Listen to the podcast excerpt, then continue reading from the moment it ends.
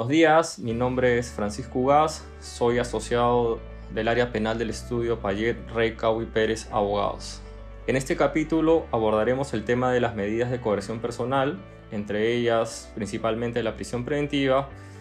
cómo deben interpretarse estas medidas y cuál debe ser su correcta aplicación durante el presente estado de emergencia sanitario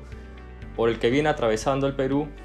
para luego entrar a comentar ciertos casos emblemáticos y determinar la validez de las medidas coercitivas. ¿Qué son las medidas de coerción personal? Las medidas limitativas de libertad son aquellas figuras procesales mediante las cuales el órgano judicial puede restringir la libertad de un ciudadano siempre y cuando se cumplan con los principios y requisitos de la ley penal. Aquellas son requeridas por el Ministerio Público y concedidas o denegadas por la entidad judicial correspondiente. Estas medidas no deben entenderse como una sanción penal impuesta a quien viene siendo investigado,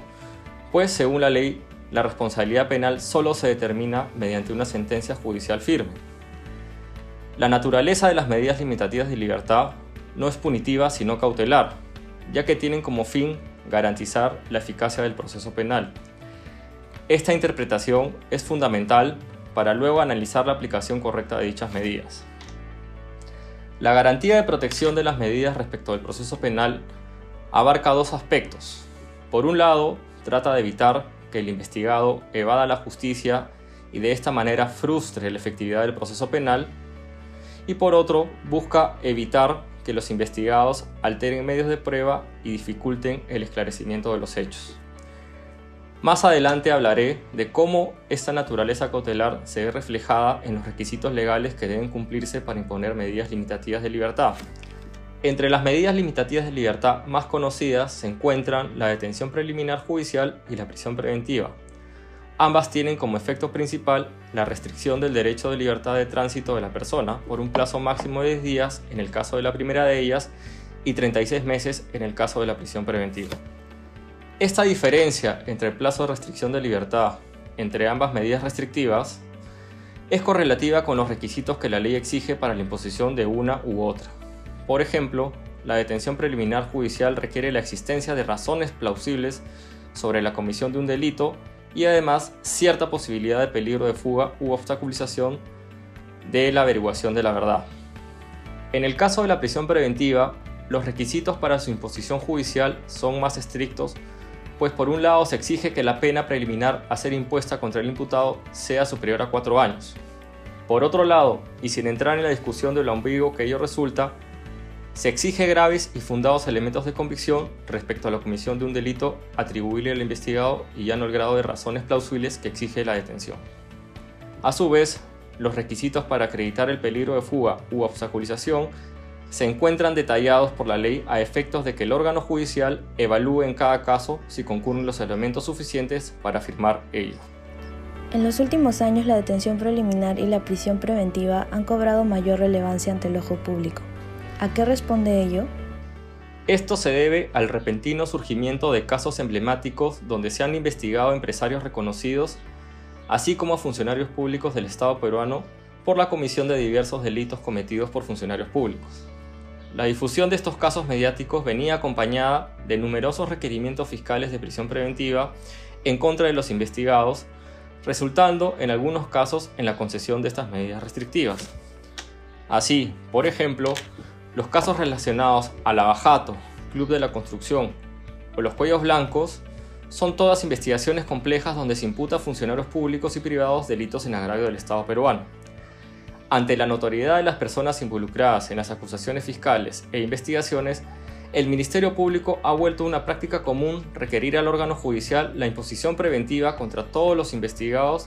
argumentando que estos representaban un peligro de fuga u obstaculización, además de existir elementos de convicción suficientes para vincularlos con los delitos materia de investigación. Actualmente, ¿cómo se vienen aplicando estas medidas de coerción personal en nuestro país? Es importante que se haga una reflexión sobre el carácter extraordinario que las medidas limitativas de libertad poseen,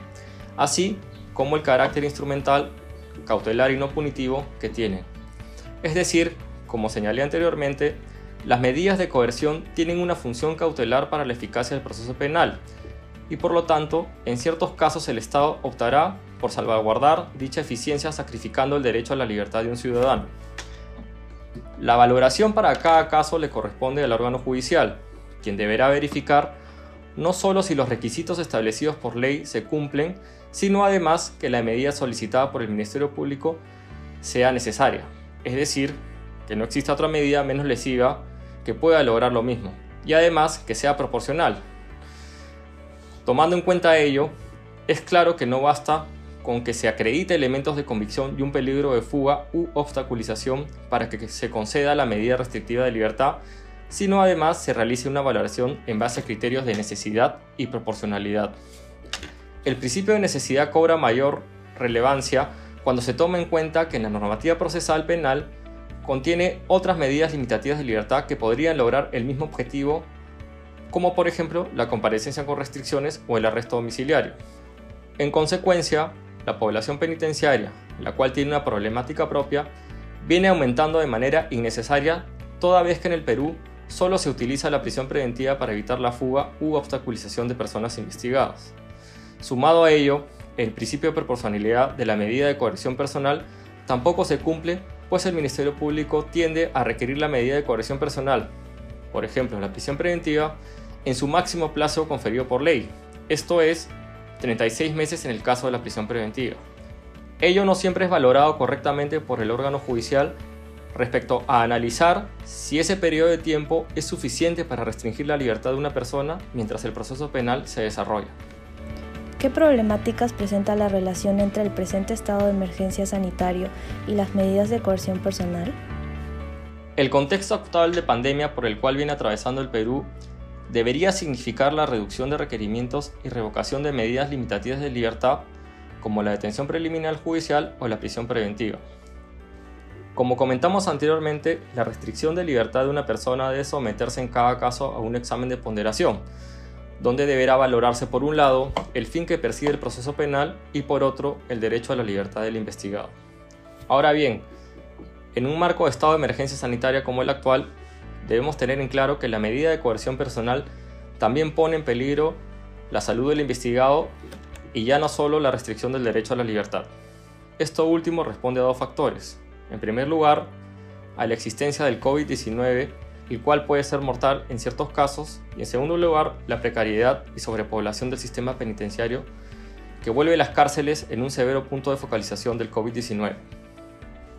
Esto último fue materia de pronunciamiento por el propio Tribunal Constitucional, quien el 26 de mayo del año 2020 declaró inconstitucional el hacinamiento de los penales a nivel nacional y, consecuentemente, ordenó que las instituciones implicadas en el tema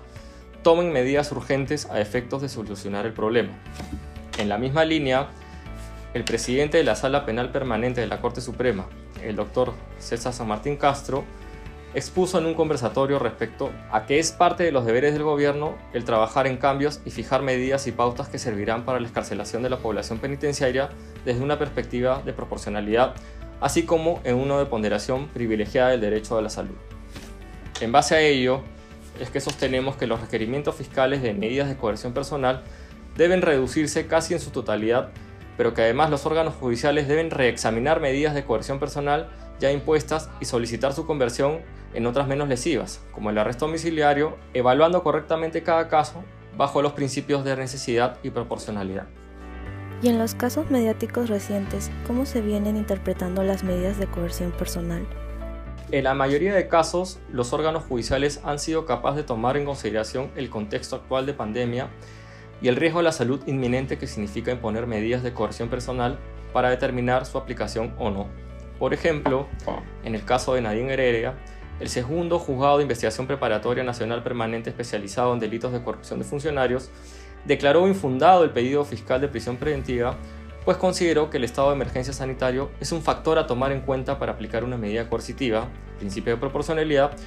y que solo correspondería en casos donde realmente los peligros procesales no pueden evitarse de ninguna otra manera, ratificando el carácter excepcional de la prisión preventiva.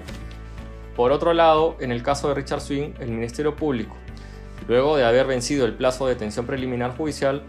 requirió prisión preventiva por nueve meses contra él y cuatro investigados más. Ante dicho requerimiento,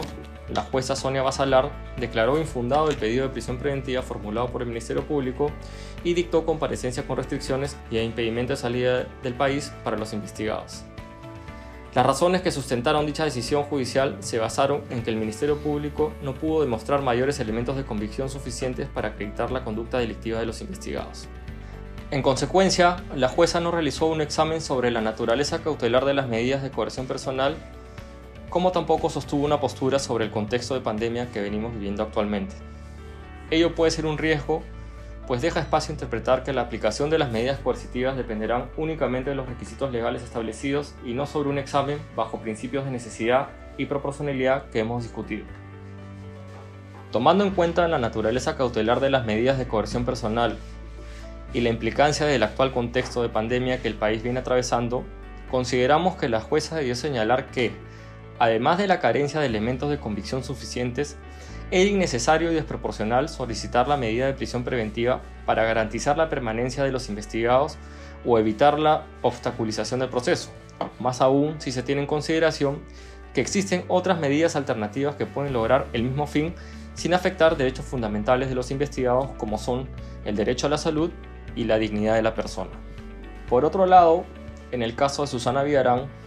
el 14 de mayo del 2019, esto es, un año antes de que el Estado peruano declare el estado de emergencia nacional, el juzgado declaró fundado el requerimiento fiscal y en consecuencia le impuso 18 meses de prisión preventiva. Dicha medida fue posteriormente ampliada a 24 meses a solicitud del Ministerio Público. Cuando se declaró el estado de emergencia nacional, la defensa técnica de Susana Villarán solicitó al juzgado revocar la prisión preventiva argumentando que dicha persona se encontraba en peligro al estar expuesta al contagio del COVID-19 y ser una paciente de riesgo ubicada en un punto de focalización como es un centro penitenciario. El pedido fue declarado infundado por el juzgado y en consecuencia la defensa técnica de Susana Villarán interpuso recurso de apelación